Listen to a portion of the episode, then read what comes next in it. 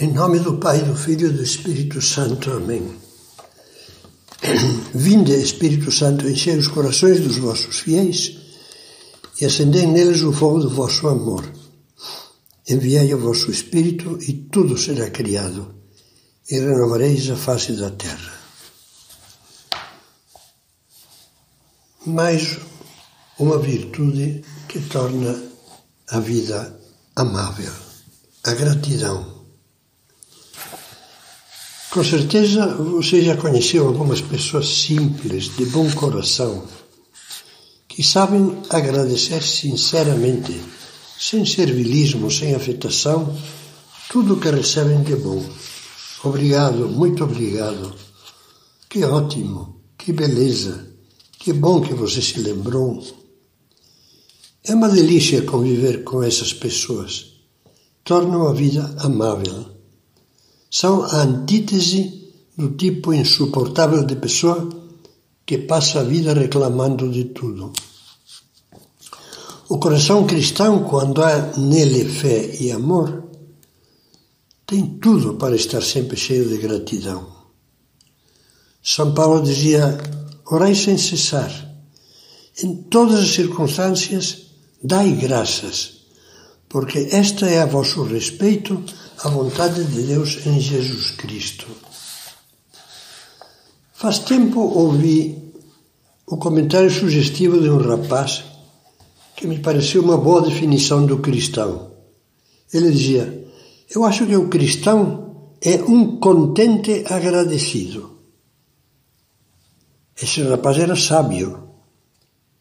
Ele poderia ter acrescentado com razão que é um contente agradecido para com Deus e é um contente agradecido para com o próximo. Quanto mais agradecido com Deus, com certeza será mais agradecido com o próximo. Vamos lembrar algumas atitudes fundamentais do coração grato, agradecido. A primeira é reconhecer. Você sabe por que com frequência somos tão pouco agradecidos? Simplesmente porque não enxergamos nem aquilo que é mais óbvio. O Nelson Rodrigues diria aquilo que é o óbvio ululante. Isto é, aquilo que temos diante do nariz. Porque ver, reconhecer, não é fácil. Há pessoas que durante anos e anos vivem sem se, dar um, sem se darem conta dos benefícios que recebem diariamente daqueles que têm mais perto de si não são capazes de valorizar, por exemplo, a bênção que é para eles o carinho e a dedicação dos pais, ou, no caso dos esposos, o sacrifício constante, até mesmo heróico da esposa ou do marido. Vivem como toupeiras, usufruindo da bondade e da generosidade dos outros sem se aperceberem disso, e o que é pior, tratando os outros asperamente reclamando a toda hora sem lhes retribuir o carinho. Por que temos essa cegueira? Porque, por um lado, nos acostumamos. Nos acostumamos a ser queridos, a ser servidos, a ser ajudados. É como se tivéssemos direito a isso, mas não pensamos que temos também dever de ajudar, de querer bem de servir os outros.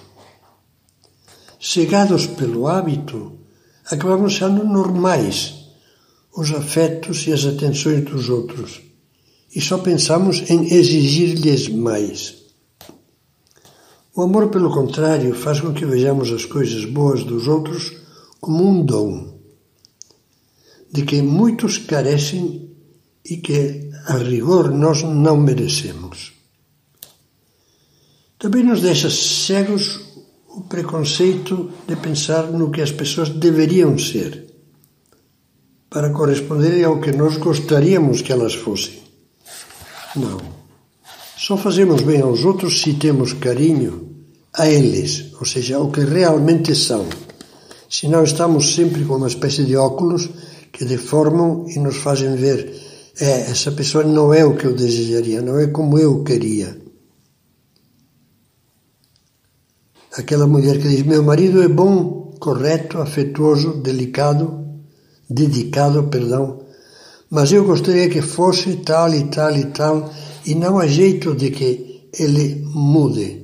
Reconheço que tem muitas qualidades, mas, e esse mas é terrível. Por que não fica com as boas qualidades? Eu ajudo a ter algumas mais com seu exemplo e com seu carinho. Outra venda que podemos ter tapando os olhos é o ressentimento, é péssima mágoas que não conseguimos superar. E já tratamos amplamente disso em mensagens anteriores. Eu não vou me deter agora neste ponto. Mas a gratidão, além de reconhecer, sabe viver a atitude de retribuir. Façamos um, simples exame que responda a essa pergunta. Sei retribuir constantemente, de modo delicado e claro, as coisas boas que recebo dos outros? Como é bom perguntar-nos isso.